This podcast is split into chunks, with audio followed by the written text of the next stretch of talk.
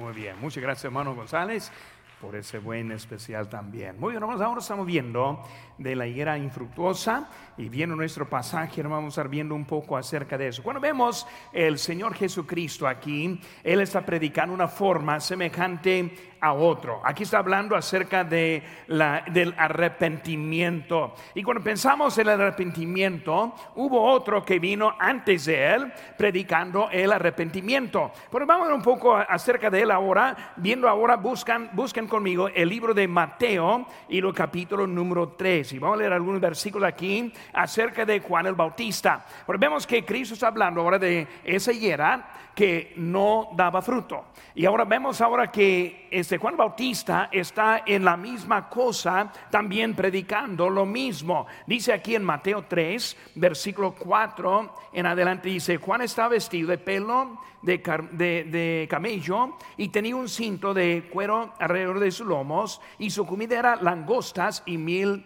y miel silvestre.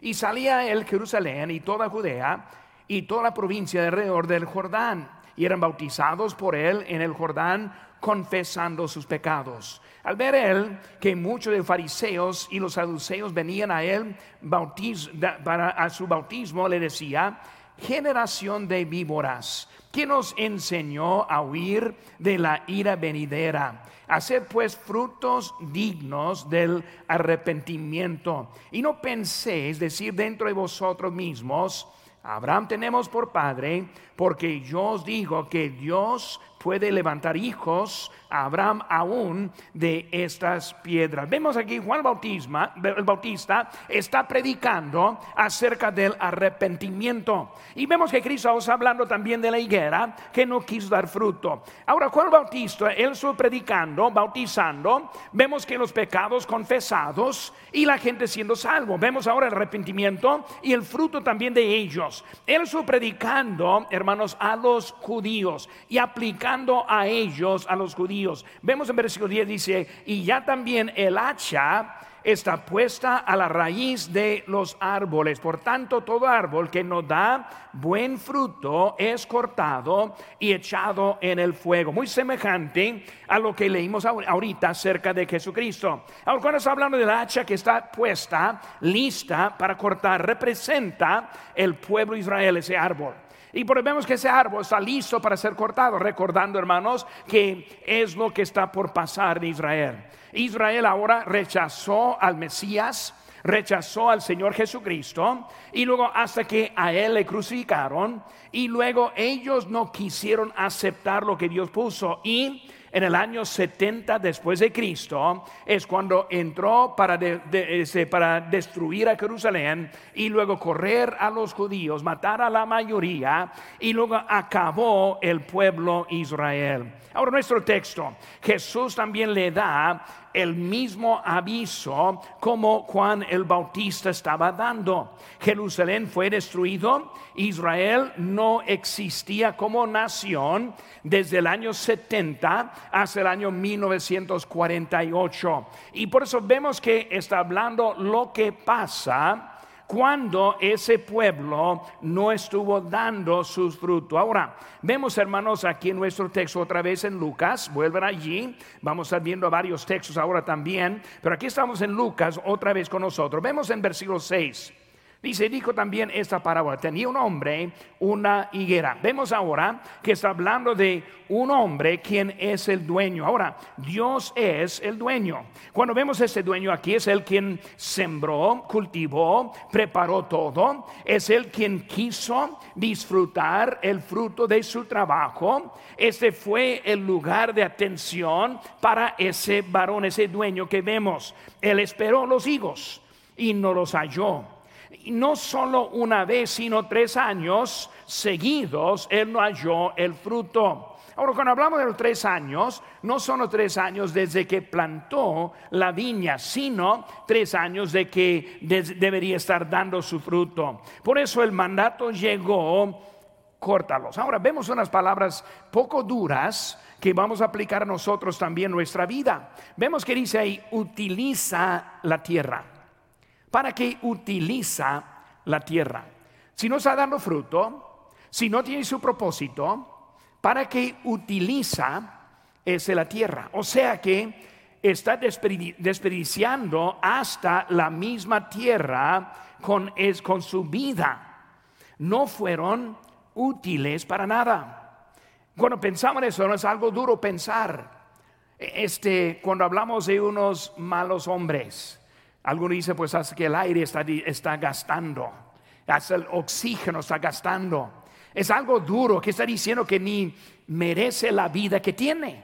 Pero es lo que Cristo está diciendo en eso. Por eso el arreglo fue también duro, que era simplemente eliminarlos. Por eso la higuera, como vemos aquí en Lucas, igual como que Juan está diciendo del árbol en Mateo capítulo 3, vemos que está hablando acerca de eliminar lo que no está funcionando. Ahora vemos también el viñador.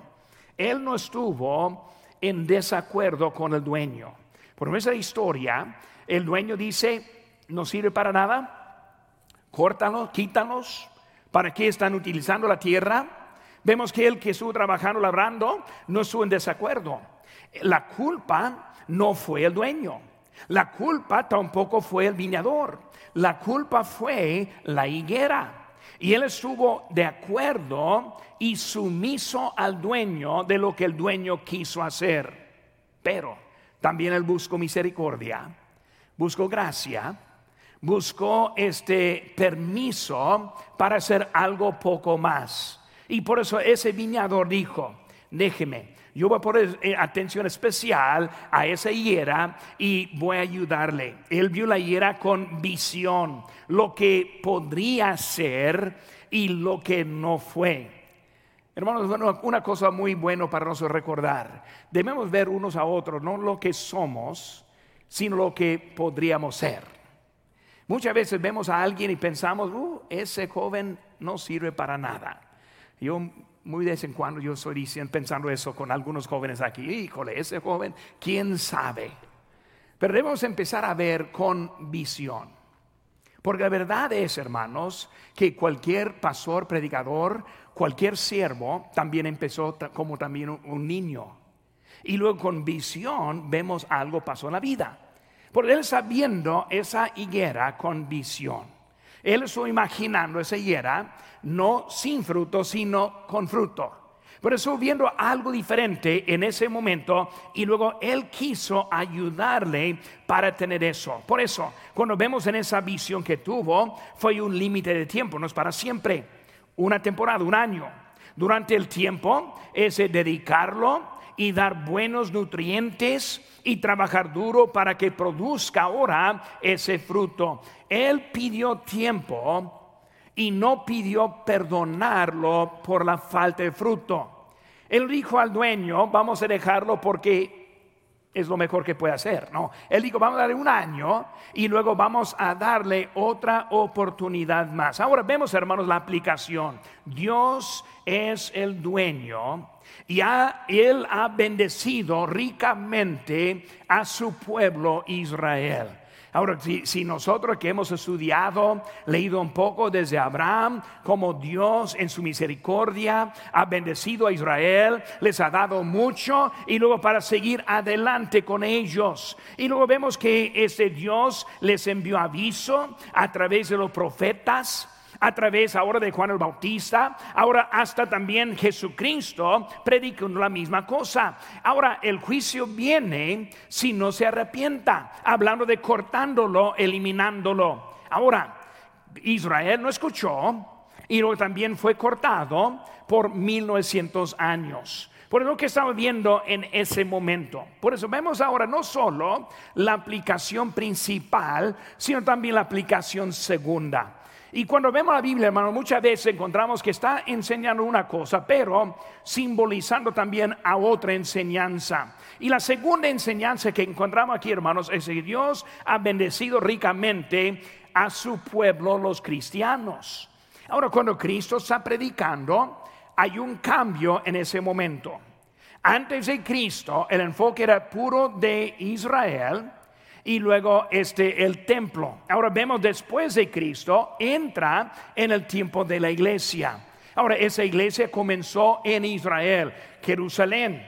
En un día se añadieron cuántos? Tres mil en asistencia. Una iglesia grande. Ellos predicaban, ellos ganaban almas. Por eso mucho que vemos que ellos hicieron en ese tiempo, la iglesia del primer siglo era una iglesia que ganaba almas en gran manera. Él espera ver fruto, hermanos, en nuestras vidas. Ahora, no solo como iglesia. Y está bonito ser parte de una iglesia, que es una iglesia que gana almas, una iglesia que hay muchos que sean salvos, muchos bautizados, pero hermano, no estamos hablando simplemente de lo que es la unidad, sino los individuos dentro de la unidad.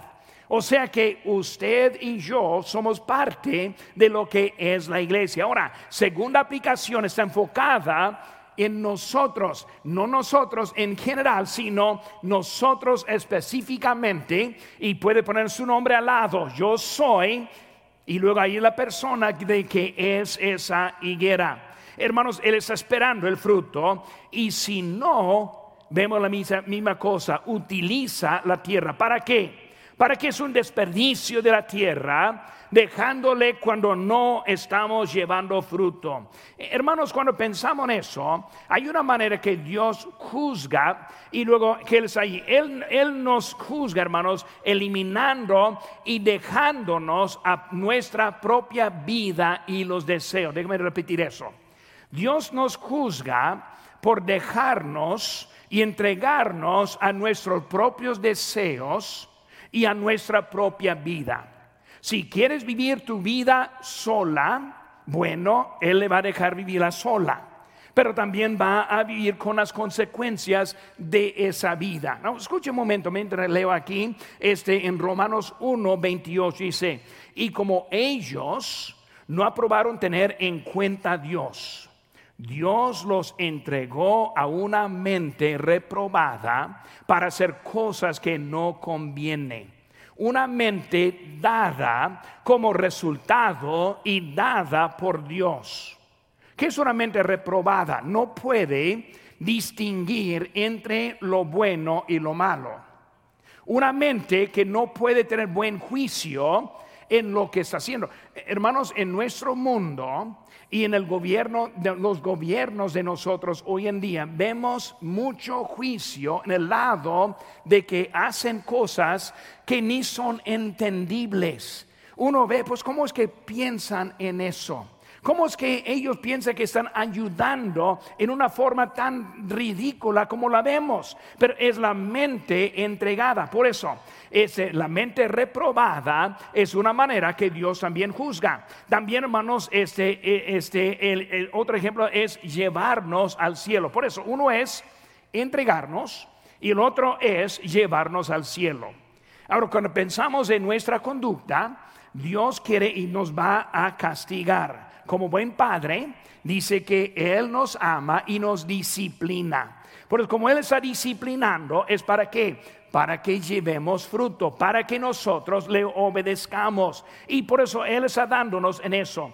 Hermanos, cuando pensamos en eso, llevarnos al cielo, vemos en, en 1 Corintios 11, nomás escuchen, pueden escuchar, versículo 29, hablando de la cena del Señor, dice, porque el que come y bebe indignamente, sin discernir el cuerpo del Señor, juicio come y bebe para sí. Por lo cual, hay muchos enfermos y debilitados entre vosotros y muchos duermen. Está diciendo el apóstol Pablo que hay otros que están enfermos, ahí en ese caso estuvieron enfermos directamente como juicio de Dios, enfermos. Y también otros duermen, que está diciendo mueren. Por eso Cristo puede llegar al, punto de decir, bueno, pues mejor eres tú estar acá en el cielo que estar en la tierra. ¿Para que utiliza la tierra? Ahora no estoy aquí para, eh, para predicar pues, miedo entre nosotros, más quiero que entendamos unas verdades que son importantes como base para empezar esa parábola.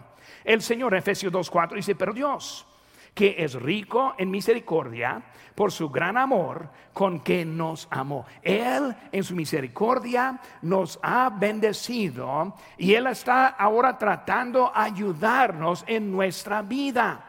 Por eso estamos viendo de esta higuera que representa primeramente al pueblo de Israel, pero número dos también al creyente de nuestro mundo de hoy en día. Cuando pensamos eso, muchas veces pensamos Pues yo voy a ser salvo cuando quiero ser salvo. Hace muchos años fue un joven que sintió mucha convicción de la salvación y en las invitaciones hasta lloraba, pero no se movía. Y yo fui a su casa y le hablé y, hablándole él me dijo, no, pastor, más adelante voy a aceptar, a Cristo. Todavía no, más adelante.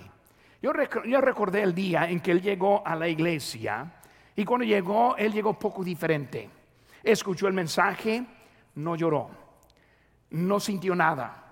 Al final del mensaje, completamente seco, él se fue y jamás entró en la casa de Dios. Las ganas fueron quitadas en ese momento. Hermanos, cuando Dios hablando, debemos responder. Él es el dueño. Él es el quien manda. Nosotros no mandamos a Él, sino Él a nosotros. Por eso Dios es el dueño.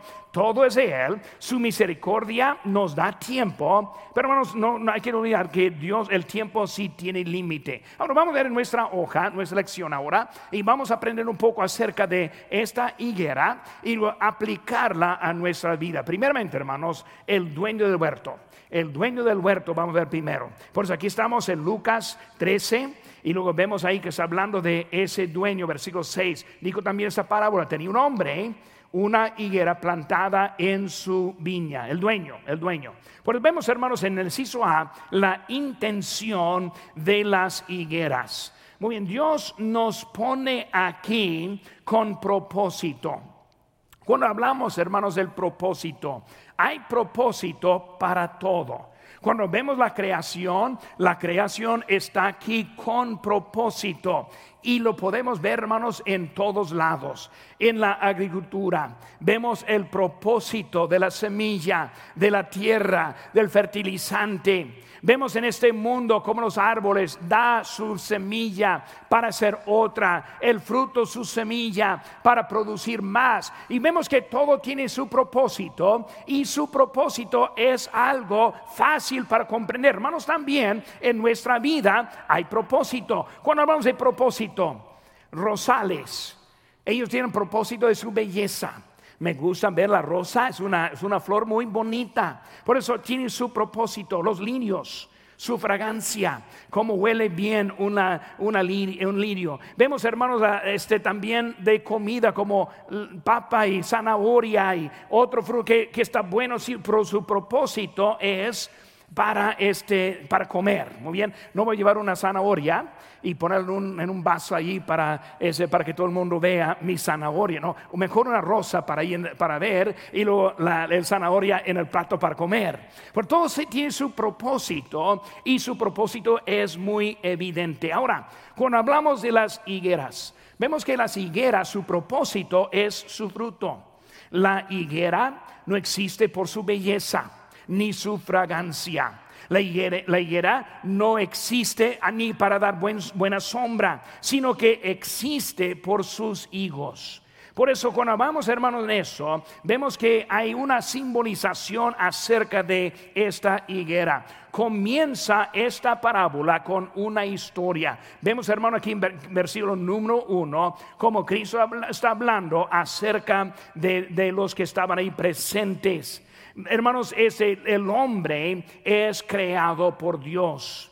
Dios es el dueño del hombre. Dice la Biblia en 1 Corintios 6, 19, o ignoráis que vuestro cuerpo es templo Espíritu Santo, al cual están vosotros, el cual tenéis de Dios y no sois vuestros. Vemos que nosotros somos el dueño. lo que tenemos somos comprados por precio. Por eso estaba aquí con un propósito. Dios es el dueño. Necesita ayuda para poder producir lo que Él quiere en la vida. Hermanos, en mi vida, eh, ahora vamos a verlo ahorita, pero vemos que yo en mi vida no puede ser nada para agradar a Dios. Porque cuando hablamos de nuestra vida, no pueden ponernos como ejemplos. Ah, yo soy un buen creyente. No, si yo estoy haciendo algo para Dios, es por lo que Dios ha hecho en mi vida. Por eso toda gloria va a Él. Nada para nosotros. Como la higuera está allí solo por lo que Dios ha destinado en ellos, en esa higuera. Por eso, una, una este, higuera, vemos hermanos esa higuera, este, vemos que este, hubo una inversión en esa, en esa higuera. Este, eh, cuando vemos esa higuera, vemos que la tierra preparada, vemos la siembra, vemos que es regada, limpiada, vemos que la viña existe por el trabajo de alguien. Una viña no es algo natural, no es que un día se crece automáticamente una viña, sino que alguien de propósito empieza a hacer el trabajo para que salga y para que saliera esta, esa viña. Igual, hermanos, en nuestra vida es que Dios haciendo algo en nosotros. Ahora, existe por un costo. Cuando hablamos de esa viña, vemos que el dueño, él pagó el salario de los trabajadores. Vemos que el dueño pagó por la semilla y fertilizante. Vemos que es el dueño quien preparó y puso el pozo. Por eso vemos que hay mucho trabajo y mucho costo que está involucrado de tener esa viña que contiene esa higuera que va a dar su fruto. Hermano, 1 Corintios 6:20 dice, porque habéis sido comprados por precio, glorificad pues a Dios en vuestro cuerpo, en vuestro espíritu, los cuales son de Dios. Hermano, nosotros estamos aquí con precio, con precio. Ahora, hace pocos meses empezamos la temporada con el Domingo de la Resurrección, recordando el precio que puso Cristo en esa cruz del Calvario. Y nosotros somos resultado de ese precio. Cristo ya hizo la compra de nosotros. Segunda cosa, hermano, que vemos, hizo ve, la inspección de las higueras. Muy bien. Ese dueño esperaba encontrar fruto. Por eso, vemos que él fue a verlo. Dios está observando nuestras vidas. Ahora, como vemos la segunda aplicación a nosotros, Cristo nos ve. Dios sabe lo que está pasando. Él sabe si somos obedientes o no. Él está observando la condición. Ahora, la iglesia es una congregación de miembros.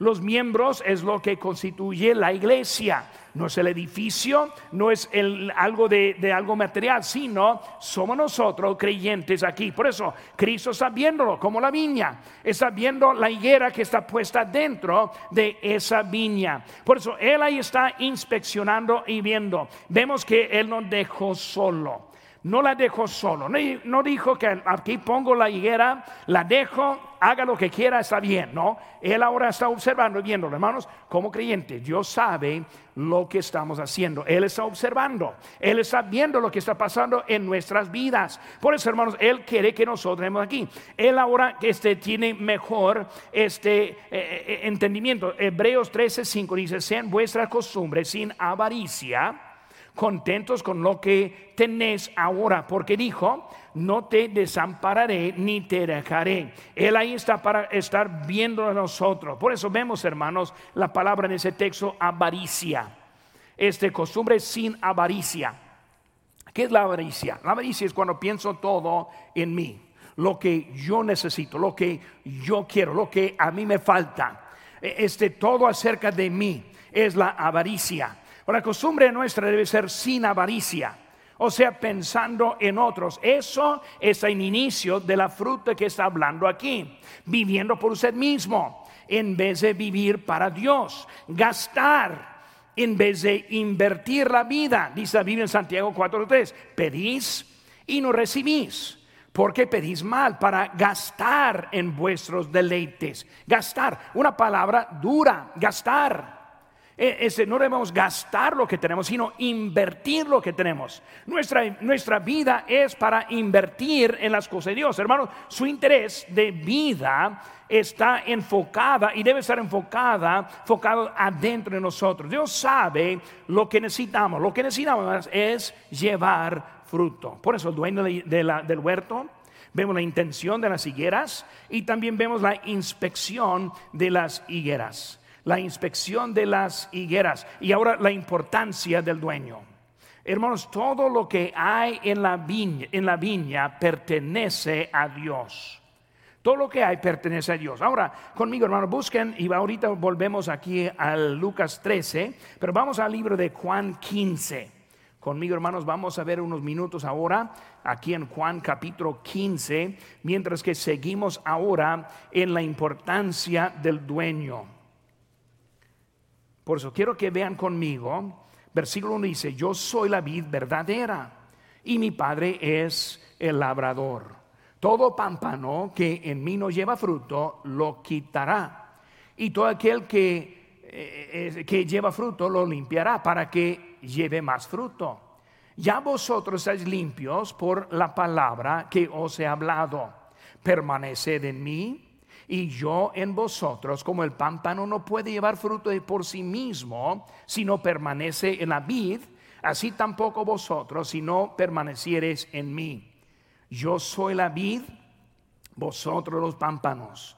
El que permanece en mí y yo en él, este lleva mucho fruto, porque separados de mí, nada podéis hacer. El que en mí no permanece será echado fuera como pámpano y se secará y los recojan y los, echan en el fuego y arden. Si permanecieres en mí y mis palabras permanecen en vosotros. Pedid lo que queréis y os será hecho. En esto es glorificado mi Padre, en que llevéis mucho fruto y seáis así mis discípulos. Por eso, conectados a Cristo es la forma que, que nosotros podemos llevar fruto.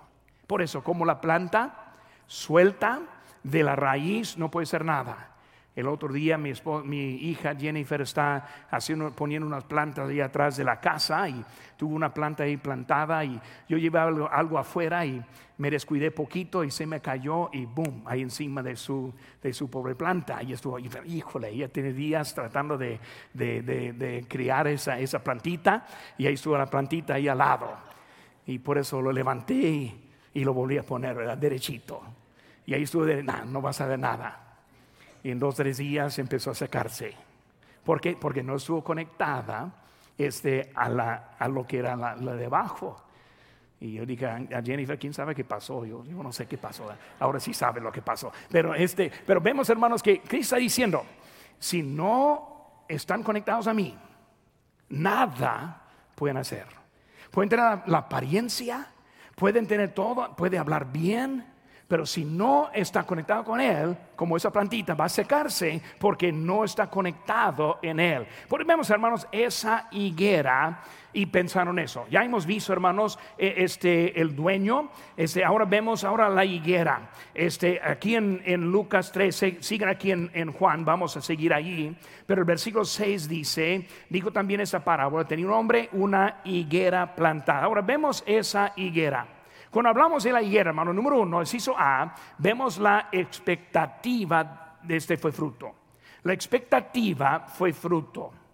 Porque como dijimos, esa higuera tenía un solo propósito, no para fragancia, no para vista, no para sombra, solo para fruta. Por eso vemos aquí que su expectativa, nosotros somos creados para llevar fruto.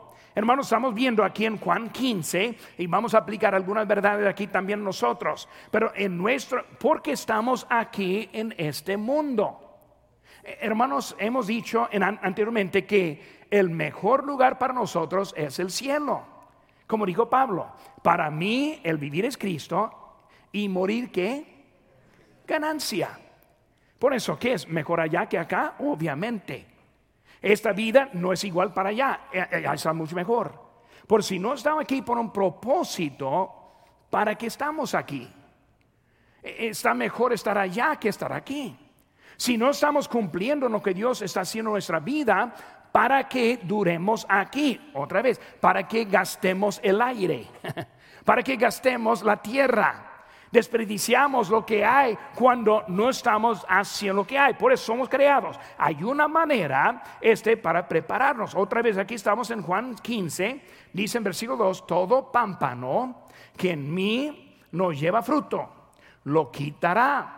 Y todo aquel que lleva fruto lo limpiará para que lleve más fruto. Vemos, hermanos, en esa expectativa está haciendo algo para prepararnos. Por eso, hermanos, este mensaje es para prepararnos. Y hermanos, este aquí que vimos esta mañana y todavía estamos viendo, es para ayudarnos. Mi deseo es que se compromete con esta hoja. ¿Para qué? Para que lleve fruto. O no quiero que nadie levante la mano, pero ¿quiénes hay que nunca ha ganado a nadie para Cristo? No, no levante la mano. ¿Quiénes nunca han ganado a nadie para Cristo? Ahora, estamos dándoles una oportunidad.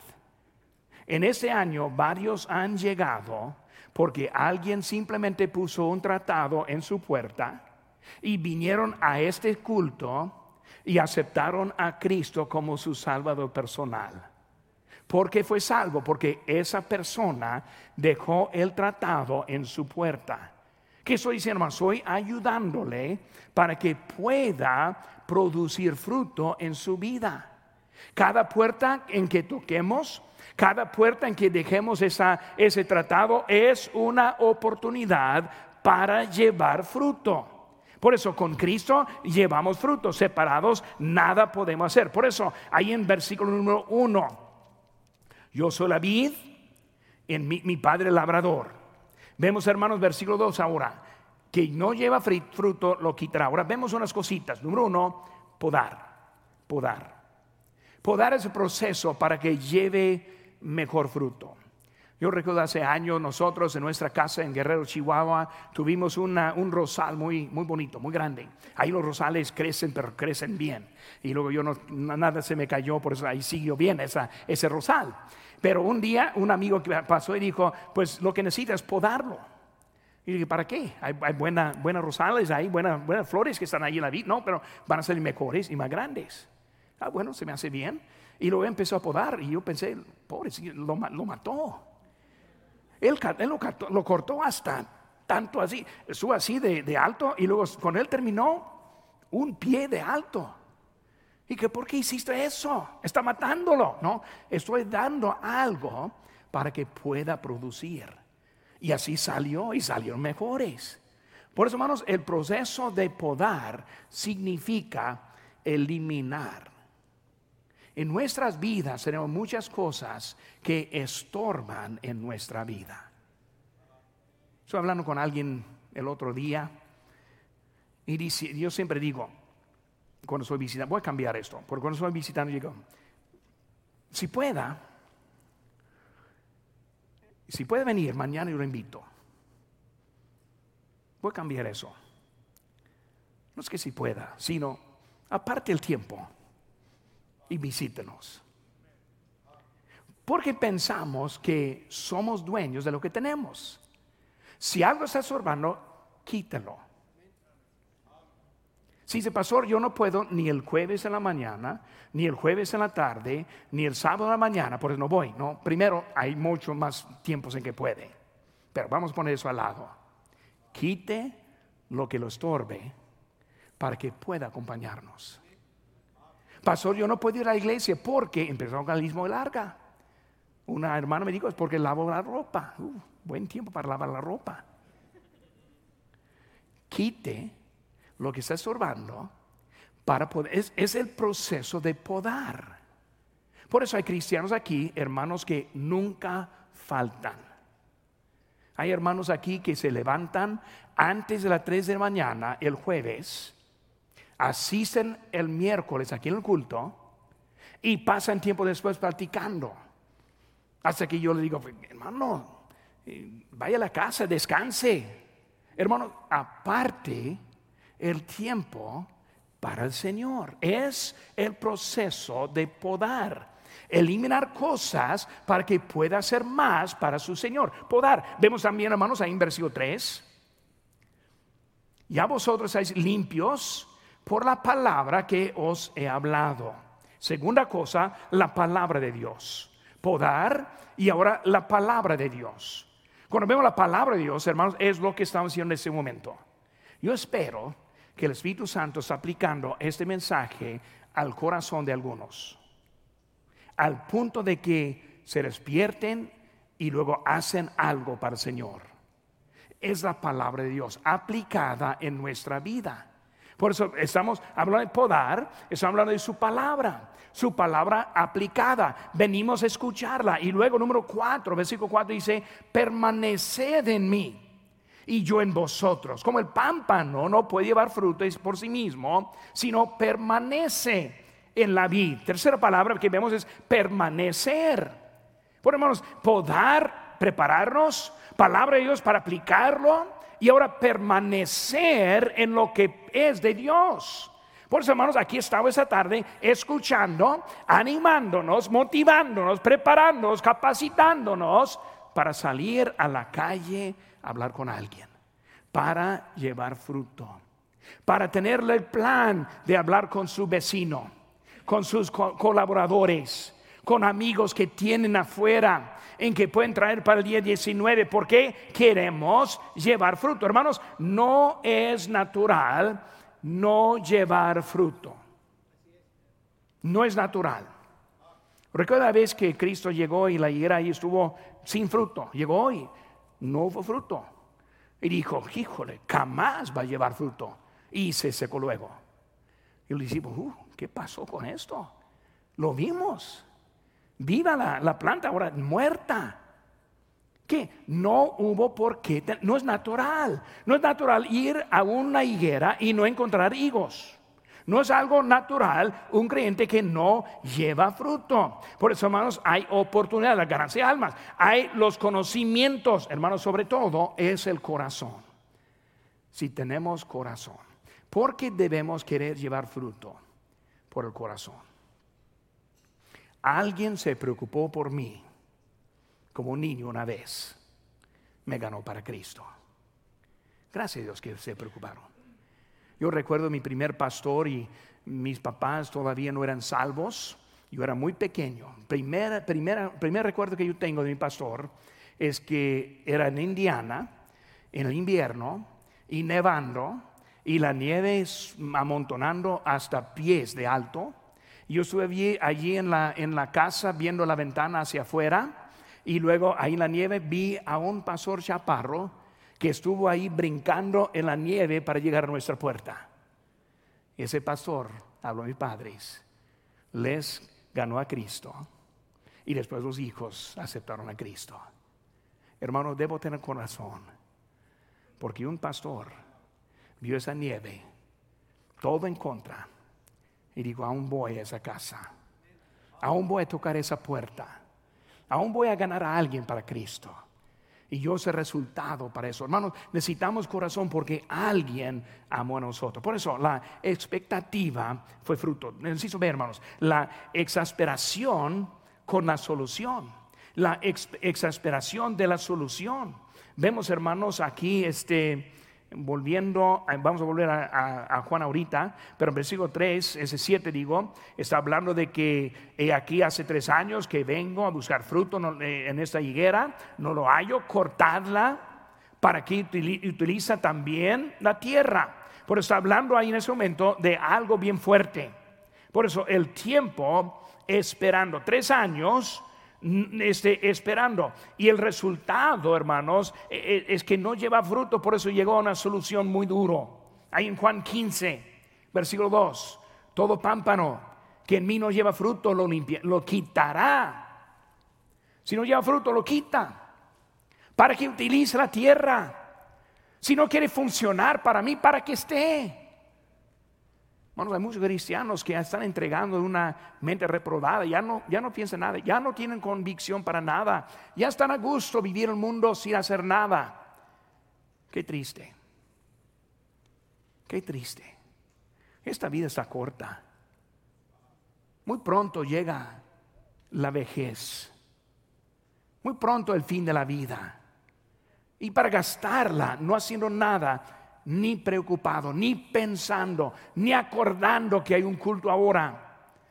Antes por lo menos muchos sintonizaron en línea, pero ahora muchos ya no, se olvidaron. Qué triste estar cortado de lo que hay en este mundo. Cristo quiere, pero si lleva fruto, Él va a ayudarnos con más. Pero vemos, hermanos, este, la última oportunidad, una temporada más.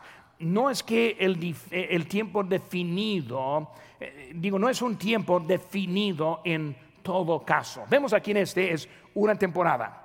Lo que vemos, hermanos, hablando de algo limitando en ese momento. Por eso, hermanos, hablando todo pámpano que en mí no lleva fruto, lo quitará. La decisión es cortarla, quitarla, quemarla, echarle afuera. En Mateo 25, 13 dice, 30 dice, y al siervo inútil, echadle en las tinieblas de afuera, allí será el lloro y el crujir de dientes cortándolo, quemándolo, echándolo significa que perdió su última oportunidad. Porque entendamos, hermanos, como creyentes somos salvos. Pero cómo tener bendición de Dios en la vida tiene un límite. Por eso Cristo está diciendo eso. Por eso, hermanos, la higuera, expectativa, este, vemos que fue fruto, exasperación en la solución, inciso C, el ejemplo para los creyentes. El ejemplo para los creyentes. Vemos, hermanos, la aplicación. La salvación no está en riesgo.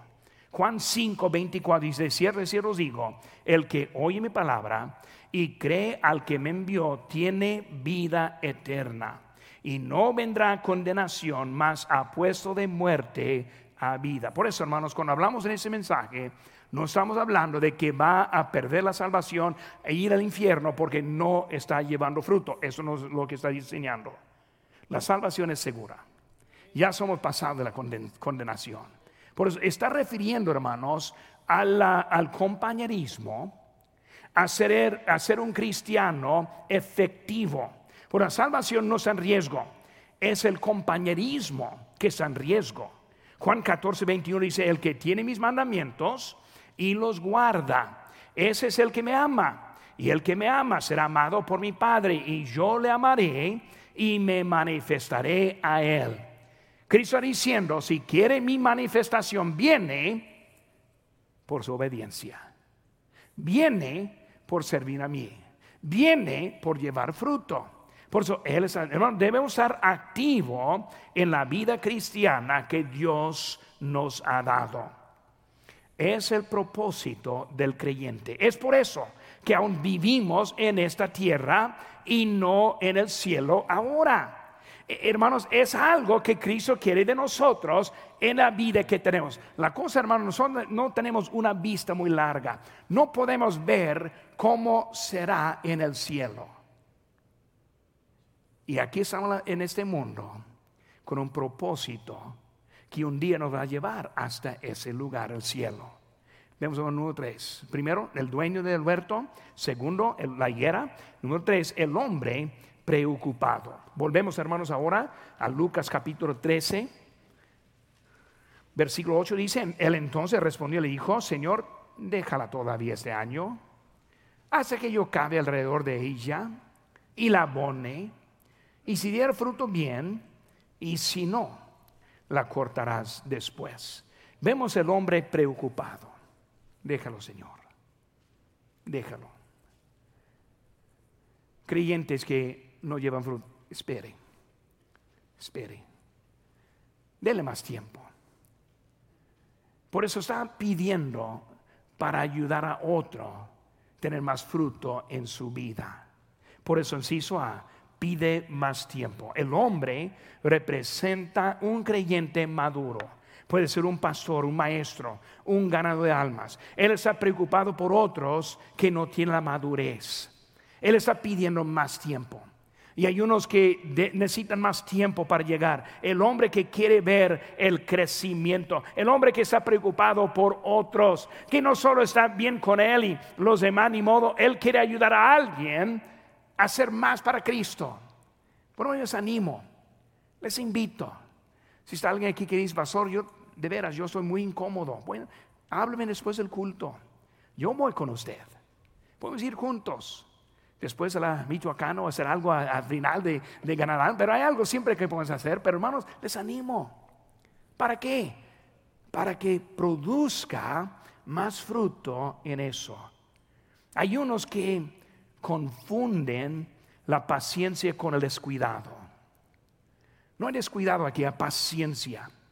Dios este, Él sabe lo que está pasando. Él ve lo que está pasando en ese mundo. Hermanos, esa misma paciencia que está aplicada para otros también es aplicada para nosotros los que están alrededor. Dios está esperando. Él está esperando la salvación de los incrédulos. Él está esperando la obediencia de los desobedientes. Cristo ahora está esperando en eso. Dios está, Él quiere con nosotros. Hermanos, tiempo para estar preparándonos. Hizo ver, hermanos, cavar la tierra. Cavar la tierra. ¿Qué significa? Representa trabajo. Cavar requiere un pico y pala. Yo siempre digo, no tengo alergias solo de pico y pala, ¿verdad? Yo tengo alergia a pico y pala. Y pala. Pero hermanos, pico y pala representa trabajo, sudor, esfuerzo por eso hablando de que cavar la tierra tomó la responsabilidad de hacer algo. Señor, permítame, yo les ayudo. Permítame, vamos a hacer poco más. Él se aplicó a sí mismo un deseo verdadero que resulta en dedicación propia. Si tiene deseo, deseo verdadero, hermano, resulta en la dedicación propia. Eh, representa un plan, un plan de lo que va a hacer. No dijo, le pido que me permita otro año sin decir por qué. Permita otro año más para que esté trabajando, cavando, preparando, limpiando, fertilizando Debe más tiempo, pero con un plan para hacerlo. Otra temporada para acabar y abonar o fertilizar. Ese hombre fue un experto en cómo producir más fruto. Deme el tiempo con este antes que esté cortado.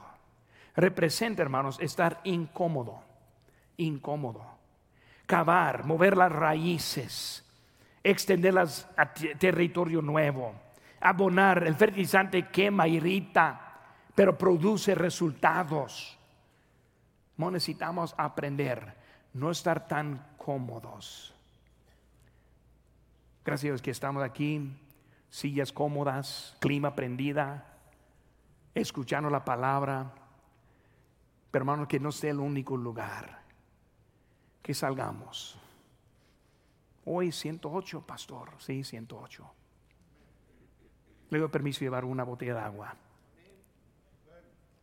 Pero pastor, es difícil, es difícil. Pero hermanos, un alma que no está quemándose en el infierno, vale la pena con los 108 años, digo 108 grados afuera. Incómodo para hacer algo. El hombre preocupado pidió más tiempo, cavar la tierra y último es la última tentativa una temporada más, pero no más. Tiene que producir. Producción es indispensable. Pero no sabemos cuándo es la oportunidad y la última que tenemos. Bueno, cuando hablamos de producir fruto, viene de varias maneras. Y deben buscar que nosotros estemos haciendo todo lo posible para producir. Hace que cuando demos en la ofrenda misionera, es una parte de producir porque estamos apoyando a los que están ganando en otras partes. Es una manera. Por eso yo doy mi ofrenda a los misioneros también, porque quiero ser parte de su ministerio, producir, lleno las calles, producir, tener un buen testimonio delante de sus vecinos, producir, mandar cartas y notas, un email, producir algo para alcanzar a alguien para Cristo. Es lo que estamos hablando en este mensaje. Es algo para que esa higuera produzca más fruto. Mateo 24, 44 dice, por tanto también vosotros estad preparados, porque el Hijo del Hombre vendrá a la hora que no pensáis. Bienaventurado aquel siervo al cual, cuando su Señor venga, le halle haciendo así si el Señor venga, ¿cómo nos hallará? ¿Cómo nos va a encontrar? ¿Obediente o cómodo? ¿Haciendo un esfuerzo o simplemente esperando. La higuera es listo para empezar el cambio. También, hermanos, segunda Tesalonicenses 5:3 dice, entonces vendrá sobre ellos destrucción repentina como dolores a la mujer encinta y no escaparán. Está hablando a los incrédulos. Tal vez alguien aquí en esta tarde que no conoce a Cristo. Y puede ser que ya tiene tiempo aquí, yo no sé. O tal vez apenas está visitando en ese momento. Pero me dice, pastor, no conozco a Cristo. Yo no sé a dónde voy cuando Él venga en el aire por los salvos. Pero esta tarde estoy preocupado. Clis por favor.